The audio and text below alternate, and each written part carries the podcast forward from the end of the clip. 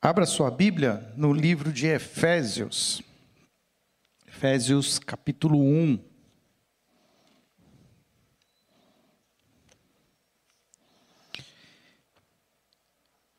Carta de Paulo à igreja em Éfeso.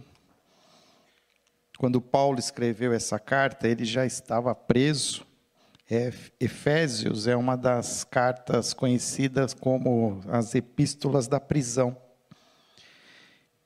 E mas Paulo tinha muita coisa ainda, mesmo preso, para compartilhar com os seus irmãos e irmãs em Cristo.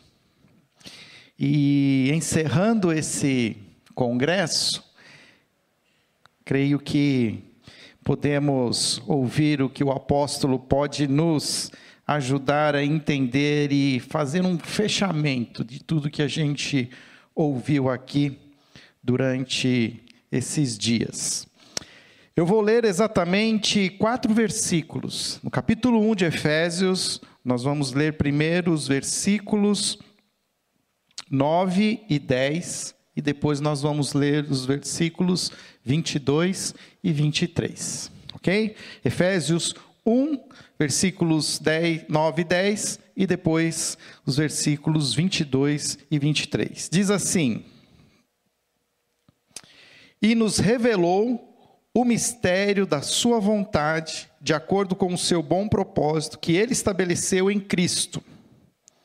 Isto é, de fazer, de fazer convergir em Cristo todas as coisas celestiais ou terrenas, na dispensação da plenitude dos tempos. E agora a gente vai ler o versículo 22. Deus colocou todas as coisas debaixo dos seus pés e o designou cabeça de todas as coisas para a igreja, que é o seu corpo, a plenitude daquele que enche todas as coisas, em toda e qualquer circunstância. Senhor, dai-nos agora também a iluminação do teu Espírito Santo, para que possamos entender aquilo que o Senhor quer falar a nós nessa noite.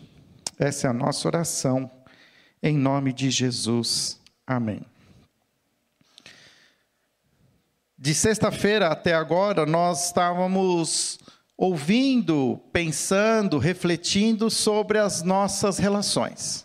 Relações de nós, seres humanos, com o Criador, a nossa relação com Deus, a nossa relação conosco, com, comigo mesmo, a minha relação com a natureza criada e a minha relação com o outro.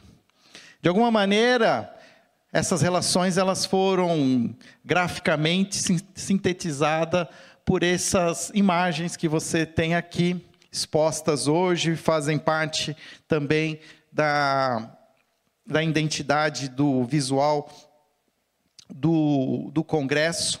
E essas quatro relações são as relações básicas que todos nós temos. Desde o Jardim do Éden, essas relações elas foram é, de alguma maneira estragadas, se é que nós podemos dizer isso, foram corrompidas. Nós não somos capazes de ter uma relação ideal com o nosso próprio Criador, não mantemos uma relação tão boa assim conosco como a gente mesmo. E até com a própria criação, ou com o outro, com o próximo. Somos seres humanos em crise. Somos estamos doentes. Mas há uma esperança. Uma das coisas que mais me fez me chamou a atenção nas palavras que o Lucas, o Lucas que esteve aqui pregando nos, nas três últimas mensagens, ele sempre fazia um resgate lá do passado. Ele passava pelo Jardim do Éden, ele citava alguns pais né, do Velho Testamento, até que chega num ponto culminante da história, quando Deus se revela à sua criação, aos seres humanos, através do seu Filho Jesus. O texto de Efésios traz essa, esse momento. Paulo está ensinando à igreja que a plenitude da revelação de Deus acontece em Cristo. E ele diz lá no versículo 9: E ele nos revelou o mistério da sua vontade. Vontade de quem? A vontade de Deus. O que significa revelar? Revelar não é uma coisa que não existia. Revelar é talvez. É, descobrir algo que já estava e existia, mas estava oculto. Deus, ele tinha um plano desde aquele da concepção do ser humano, Adão e Eva naquele jardim. Deus tinha um plano. Nada, na verdade, escapou do seu plano. O que nós estamos vivendo hoje não é um plano B. Não é um, uma, um comitê de crise celestial que se reuniu e propôs uma solução para resolver as nossas relações.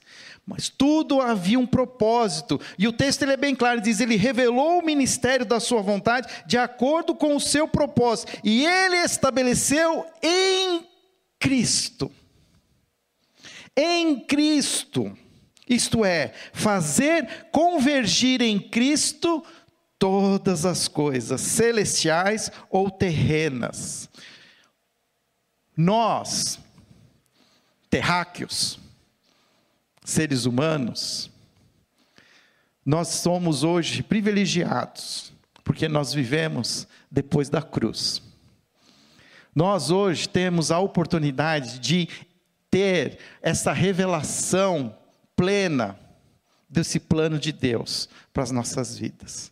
Quem viveu antes da cruz, vivia na esperança da revelação final. Nós, hoje, já conhecemos a revelação final. Olha, eu não sei o que, que você espera da sua fé em Cristo Jesus. Eu não sei qual é a sua expectativa. Mas se você acha que vai acontecer alguma coisa, eu vou dizer para você: já aconteceu. Aconteceu, e aconteceu há dois mil anos. Não tem mais nada para acontecer. Tudo já foi revelado. O plano de Deus, ele já está estabelecido. Cristo já veio, Filho de Deus, morreu por mim e por você, ascendeu aos céus, e ele voltará. A gente não sabe todos os detalhes, mas a gente já sabe, inclusive, o final da história: que novos céus e nova terra serão descerão dos céus e habitaremos numa cidade, a cidade celestial. Olha só aqui uma análise curiosa. O plano de Deus era um plano de vivermos no jardim. Quando fomos, quando o Adão e Eva foram expulsos do jardim, eles tiveram que sobreviver fora do jardim. Isso mostra que o jardim não era, não era todo toda, vamos dizer assim, né, a, a, superfície da terra era um jardim. O jardim ele, ele era limitado. E Deus os colocou para fora do jardim. Aí lembra que foi falado várias vezes aqui sobre Caim. Que Caim foi o, o irmão que matou Abel. E dentro da, da, do castigo dado a Caim, Hoje até Lucas falou sobre isso. Disse que ele viveria uma maldição. E ele fala: ah, como eu vou sobreviver a isso? E Deus fala assim: não, ninguém vai tocar em você. Mas sabe o que, que Caim faz? Caim constrói para ele uma cidade. A cidade é uma obra humana, não é uma obra de Deus. Mas por que eu estou falando tudo isso? Porque no final da história a gente não volta para o jardim, a gente vai para uma cidade. É como se de alguma maneira Deus, nos seus propósitos, ele revela e diz assim: ó, vocês vão fazer, vocês vão tentar construir cidades para vocês, vocês vão tentar construir lugares magníficos, esplêndidos, tecnológicos, mas nunca será a cidade que eu sou capaz de fazer e eu vou trazer essa cidade para vocês. Se é uma cidade que vocês querem, eu vou trazer a cidade para vocês. Deus tinha um plano desde o início. E esse plano ele se revela em Jesus. E ele diz: e isto é convergir em Cristo todas as coisas, as celestiais ou as terrenas, na dispensação da plenitude dos tempos. Eu até eu ia trocar de versão, mas eu falei: não, vou ficar nessa versão aqui mesmo. Dispensação da plenitude dos tempos. Se você é mais jovem como eu, assim, a gente pega fala: não sei o que é isso, vamos seguir em frente, toca o barco. Lá no, né, no final tudo vai dar certo. O que é essa dispensação da plenitude? Dispensação significa administração. Ou seja, que nessa organização, nessa administração do plano de Deus, vai chegar na sua plenitude, vai, vai ter um resultado final que vai ser pleno, não vai faltar nada. Que nessa dispensação, tudo vai ser resolvido. Não vai ficar nada deixado para trás. Todas as coisas serão reconciliadas. Reconciliação foi uma palavra que a gente ouviu aqui muitas vezes durante esses três dias. Na dispensação da plenitude dos tempos, o que significa isso? Tudo será corrigido, será reconciliado. E esse plano ele está acontecendo hoje, ele não vai acontecer, ele já acontece hoje. E por que, que eu falo isso? Porque daí nós vamos para o versículo lá, o 22, que diz lá: Deus colocou todas as coisas debaixo dos seus pés. Pés de quem? De Cristo. E o designou cabeça de todas as coisas. E aqui vem o que é a parte aqui que diriam os veteranos, o pulo do gato. E designou cabeça de todas as coisas para a igreja, que é o seu corpo, a plenitude daquele que enche todas as coisas em toda e qualquer circunstância. O que, que Paulo está dizendo aqui? Que todo esse plano que está trazendo a reconciliação do ser humano com o próprio Deus, consigo mesmo, com a criação e com o outro, acontece a partir de Cristo. E todas as coisas estão debaixo dos seus pés. E aqui então ele usa a, a uma imagem mental de uma pessoa, de um ser humano. E designou Cristo cabeça. Mas Cristo é só a cabeça. Porque o corpo tem uma outra essência. O corpo é quem? A igreja. E aqui, gente, precisava fazer uma outra conferência só para a gente tratar desse assunto. Que seria a nossa relação com a igreja. Porque dois mil anos se passaram e a própria identidade da igreja ela se tornou corrompida. Eu mesmo, quando penso em igreja, eu penso em parede, em prédio, em porta, é, é, endereço. E o que Jesus está falando, e que Paulo está falando aqui, ele está falando de pessoas. Eu fiquei olhando esse quadro, a maneira como o Cirilo organizou isso aqui, e eu faria uma provocação final aqui, uma intervenção final. Eu faria uma linha cruzando, ligando os quadros. E nessas linhas cruzando os quadros, você teria aqui no centro um cruzamento, um ponto. E aqui surgiria um novo quadro. E eu chamaria esse quadro a igreja.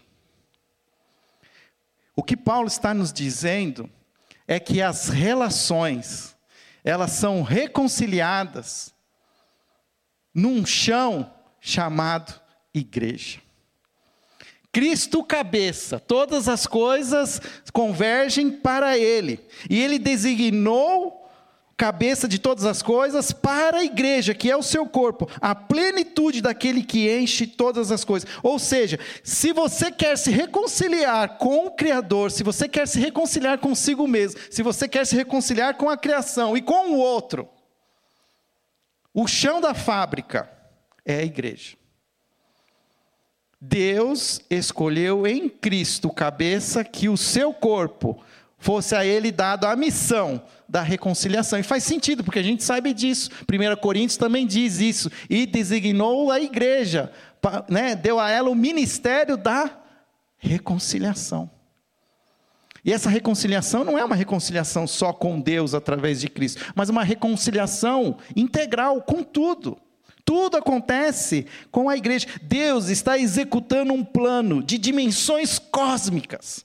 Está no processo de recuperar todas as coisas para a sua glória. E a igreja é a base, é a sede para a execução da obra de Deus. O lugar onde todas as coisas estão sendo ajuntadas depois de Cristo. Se quisermos ver o que Deus está fazendo neste planeta, temos que olhar para a igreja. E por que, que eu choro? Porque se tem algo que hoje é mal visto pelos de fora e pelos de dentro, é a igreja.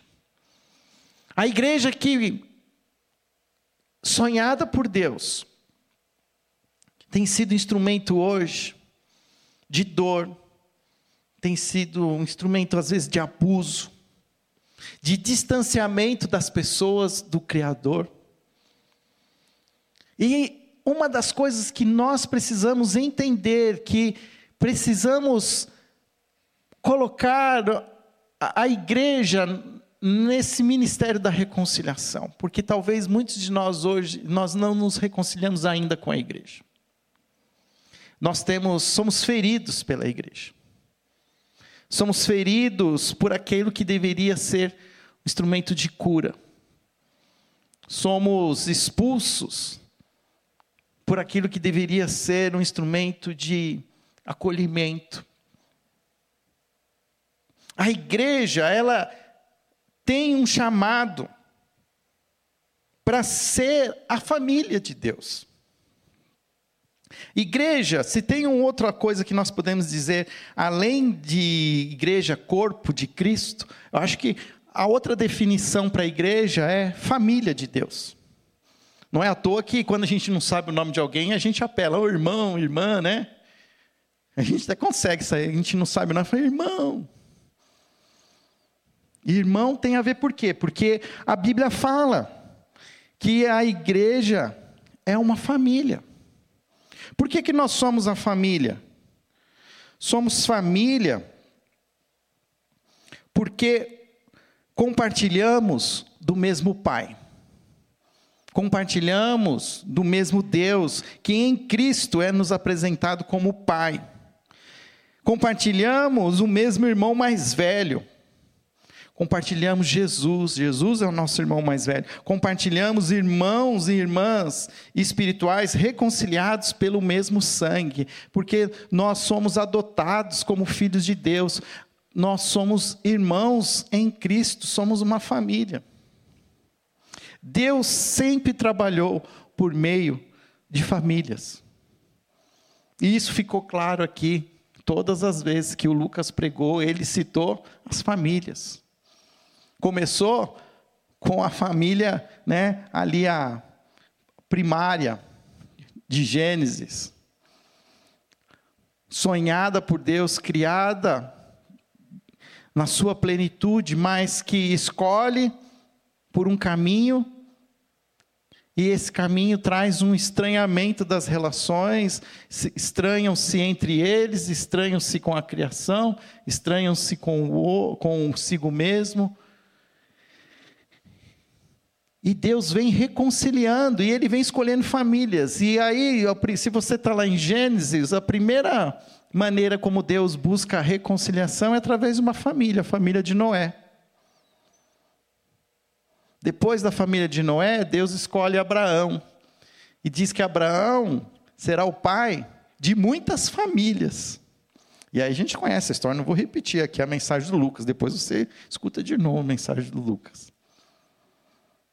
Mas chega na plenitude dos tempos, quando Deus revela, ainda o que não estava revelado, e Ele traz de volta uma família.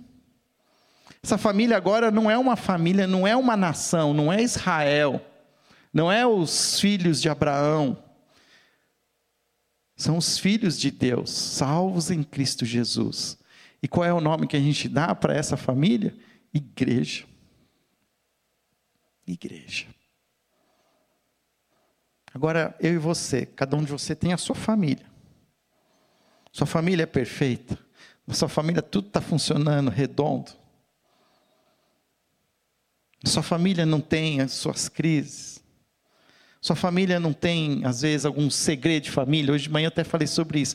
Uma vez eu ouvi falar assim, sobre segredo de família. Eu falei, não, o que é isso? Aí você começa a conversar com algumas pessoas, existe segredo de família. Aquelas coisas que ninguém fala, que aconteceu no passado, mas todo mundo finge que não aconteceu. E tenta seguir a vida. Porque as nossas famílias são todas disfuncionais.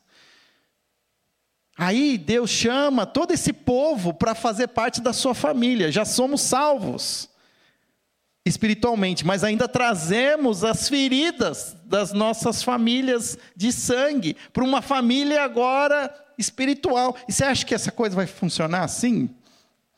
Tão bem? Claro que não.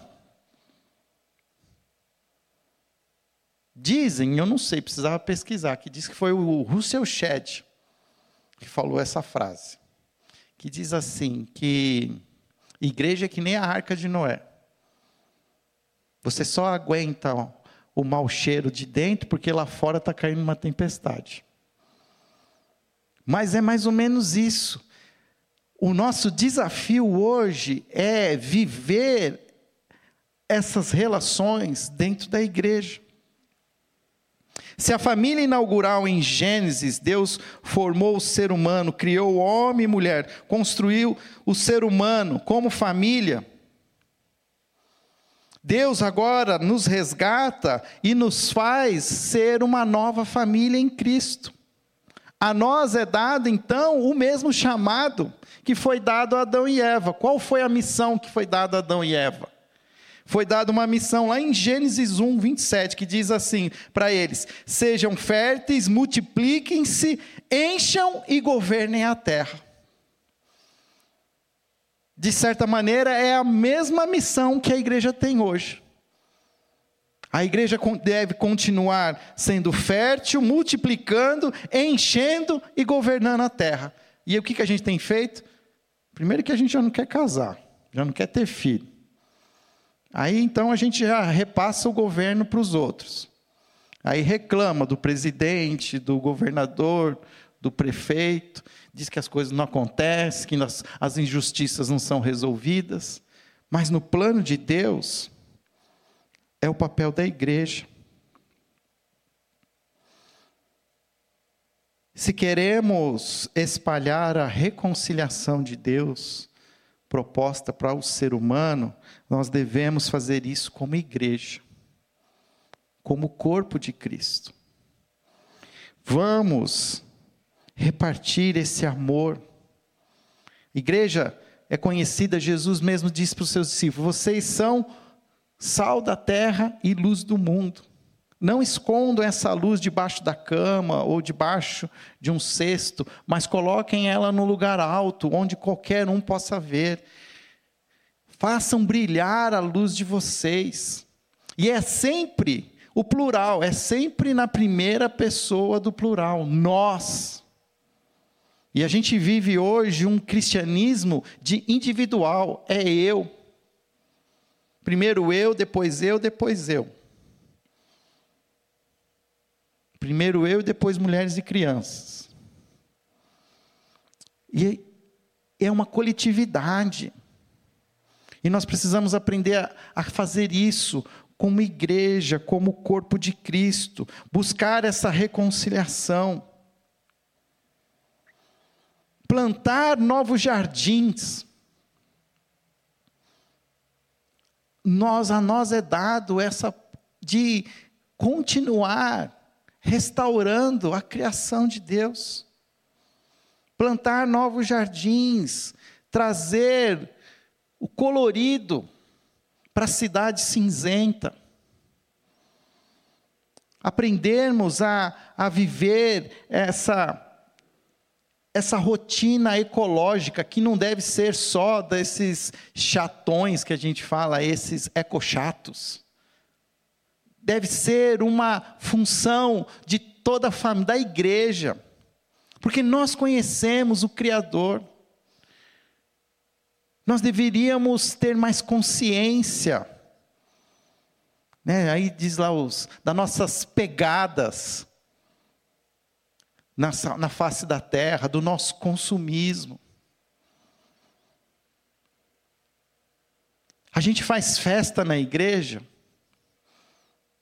Faz festa, vai ter aniversário da igreja daqui a pouco, outubro. A gente vai fazer bolo, vai trazer refrigerante.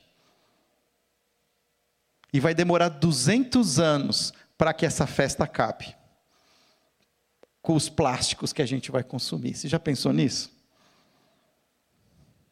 A gente não pensa nisso. Mas deveria pensar. Ah, Fábio, mas isso é um grão de areia. Não importa. Se nós, como igreja, começarmos a buscar ser aquilo que Deus deseja, a gente vai impactar aqueles que estão ao nosso redor. E não é só nas questões ecológicas, mas também na minha relação com o outro de amar o outro. A igreja, ela tem o chamado de amar. Qual é o grande mandamento que foi dado por Deus? Amarás o Senhor teu Deus de todo o coração e ao próximo como a ti mesmo. Aí eu vou dizer, cara, ó, é difícil amar o outro. Porque tem umas pessoas que vou te dizer, é quase impossível. Mas como é que a gente consegue vencer essas impossibilidades? Como igreja como igreja. Eu fico um pouquinho com a pessoa, depois eu chamo, Cirilo, vem aqui agora, fica você mais cinco minutos. Aí depois vem lá, Jula, vem você. No final, todo mundo ficou um pouquinho com a pessoa difícil. E a pessoa difícil se sentiu amada. Porque não é uma coisa que eu vou conseguir fazer sozinho. A gente precisa tirar de nós essa, essa coisa de que acha que a gente vai fazer as coisas de, sozinhos. Nós vamos fazer juntos, como corpo de Cristo. O que eu não sei fazer melhor, outra pessoa faz. O que eu sei fazer melhor, eu faço. Mas a gente faz em prol de todo mundo, para não perder ninguém. Desde que eu era jovem, adolescente, faz pouco tempo, tem uns cinco anos. Tinha um pastor chamado Marcelo Galberto, e uma coisa que ele falava é assim: que a igreja é o único exército que deixa os seus feridos para trás. E é a pura verdade até hoje. Quantas pessoas já passaram pela igreja e que ficaram pelo caminho? E nós precisamos acolher, trazer.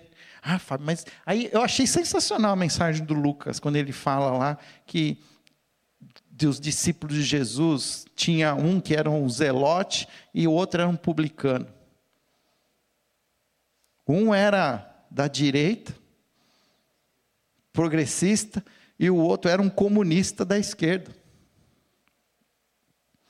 E Jesus colocou os dois na mesa para comer juntos. E a gente hoje não consegue. Não consegue lidar com as diferentes opiniões.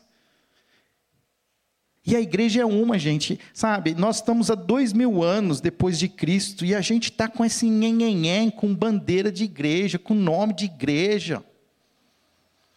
E hoje, assim, acho que a criatividade, né? O, o, o chat lá, o GPT, está ajudando, porque cada nome de igreja que a gente. Né, a pessoa fica brava, vou montar uma igreja. É, entra lá no chat GPT, me dá nome de igreja para mim, com. Que é uma criatividade, né? Aí a gente tenta revitalizar a igreja mudando para inglês, church. Church. Já pensou? First Church. Baptist. E aí, Campinas, como é que faz? Não é assim.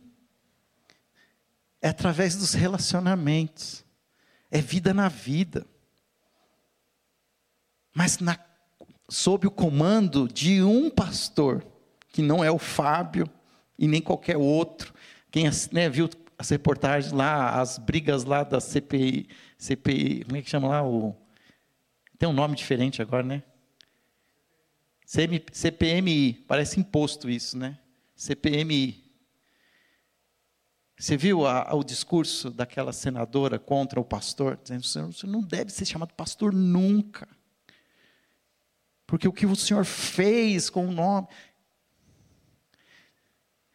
Escandaloso. A gente precisa resgatar a igreja. Resgatar, porque olha, volta lá para Efésios. Deus colocou todas as coisas debaixo dos seus pés e designou cabeça todas as coisas para a igreja, que é o seu corpo.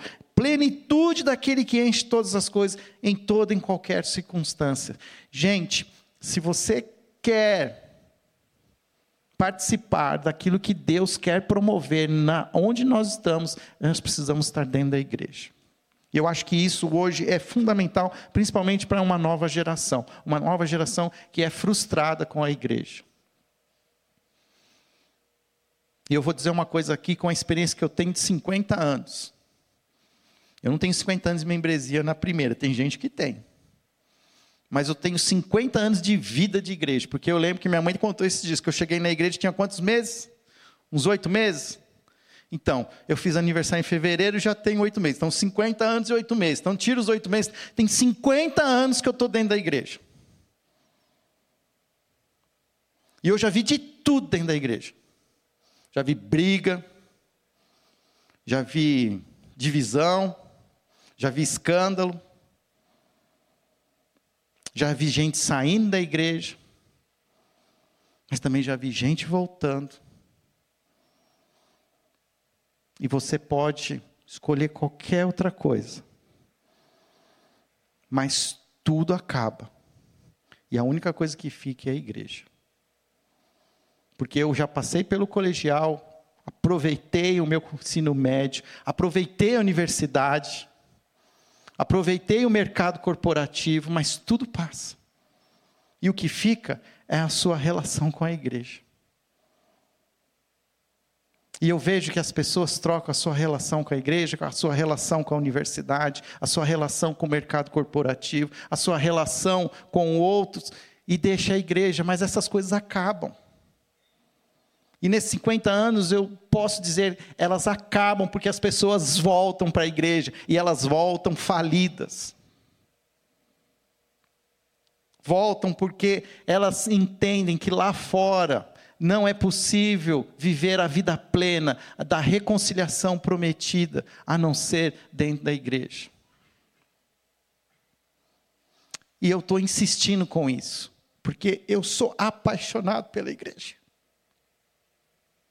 E eu vou viver até o último dia da minha vida. Servindo a igreja de Jesus.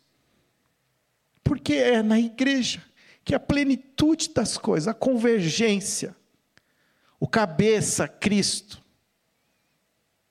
ele realiza toda a sua reconciliação através do seu corpo, que é a igreja. Os milagres acontecem na igreja. E o mais lindo de tudo é que Jesus também é ilustrado como noivo que na sua volta ele vai se casar. E com quem que ele vai se casar? Com a igreja. Gente, se você quer participar desse casamento, você tem que estar na igreja. Porque Jesus, quando voltar, a gente fala, né, Jesus vai voltar e vai me levar. Aí tem aqueles que acreditam que vai ser, vai ter lá o, a, como é que é o deixados para trás, diz lá? Hã? o milênio vai ser, não é abduzido, tem como é que fala? Arrebatado. Abduzido é outra coisa, né? É muita teoria da conspiração. Mas a gente fica pensando todas essas coisas. E a gente fica pensando na gente, ai como vai ser? Que Deus vai fazer, que Jesus vai voltar, ele vai voltar para se casar com a sua igreja. Então, meu amigo, fica na igreja. Porque senão vai ser que nem lá a a parábola das dez virgens, que estavam com seus cande candeeiros lá e faltou óleo. O que, que acontece? Aquelas cinco que saem, elas saem da igreja. Aí quando o noivo chega, Aí vai bater lá e fala, ah, mas a gente estava na igreja, a gente sabia tudo de cor, a gente faz, né? Sei todos os versículos. Mas se você não está na igreja. Gente, é aqui, desconstrói igreja. Eu não estou falando de primeira igreja batista de Campinas. Eu não estou falando de igreja central, Nazareno. Não estou falando da família da fé. Não estou falando da Amoreiras. Eu estou falando da igreja de Jesus. Que é essa coletividade, a essência de viver como corpo. Não, não viva sozinho. Está cheio de cristão que hoje declara no IBGE que é sem igreja. Isso não é o plano de Deus. Você está fora. Você não, você não, você pode estar tá em algum desses lugares aqui. Você pode estar tá até feliz aqui no seu relacionamento com Deus. Mas você está manco, porque muitas vezes nesse seu relacionamento com Deus você não está se relacionando com o outro, porque você não tolera o outro porque o outro é comunista, ou o outro é, sei lá, armamentista. Aí você é aquele eco chato que fica só aqui. E não tolera. Ou você é um egoísta, né? narcisista. Você fica aqui, ó. Se acha o mais bonito de todos. Mas aonde que a gente tem que estar? No centro, na igreja. E aprendendo, aprendendo a amar a Cristo, amar os outros, amar a sua criação e amar a si mesmo. Não dá para escolher um em detrimento dos outros, tem que escolher todos. E como você escolhe todos? Dentro da igreja. A vocação da igreja não poderia ser mais exaltado. E eu vou terminar com essa frase que eu copiei aqui chamada para fora do mundo para ser a luz do mundo, ser uma família unida entre as famílias desunidas da terra, habitação do próprio Cristo, menina dos olhos de Deus, gravada sobre as mãos de Cristo, ser a glória da Santa Trindade, personificação do infinito amor da cruz, quadro coletivo mais belo que qualquer outro no mundo. Essa é a igreja, a igreja de Jesus, o novo povo de Deus. Amém? A gente está encerrando esse congresso. E nós vamos fazer um adesivo da igreja. Porque a gente precisa aprender a ser igreja novamente. Próximo mês, esse mês de setembro, nós vamos começar uma nova série de mensagens que eu propus, uma série de mensagens chamada Espiritualidade do Chão da Vida. Como é que a gente vive essas relações no chão da vida? Como é que a gente, como igreja, hoje pode expressar essa espiritualidade na prática, nos diversos dilemas da vida que a gente vive hoje? E a gente vai fazer várias reflexões. Que a gente continue entendendo que essa espiritualidade, ela tem o seu lugar no nosso coração, mas ela tem uma plataforma, que é a igreja. Senhor, obrigado por essa noite, por tudo aquilo que o Senhor falou aos nossos corações. Mas também, Senhor, eu sei que o Teu Espírito Santo ainda tem nos incomodado, nos incomodado, Senhor, a nos tornarmos melhores discípulos. Ajuda-nos, ó Pai, a nos reconciliar, a buscar essa reconciliação com o outro, comigo mesmo, mas também, Senhor, com a própria criação, contigo. Tira de mim a religiosidade, tira de mim, Senhor, qualquer tradição vazia, qualquer coisa, Pai, que possa ser um obstáculo para que eu experimente de fato, Senhor, este oceano, como Lucas pregou hoje de manhã, que é Deus que eu mergulhe, ó Pai, neste oceano profundo e experimente essas relações, que possamos, como igreja, fazer esse mergulho coletivo, buscar, ó Pai, vivermos esta família, uma família que não vai ser perfeita, mas é o é o teu plano, Senhor, é, é essa essência.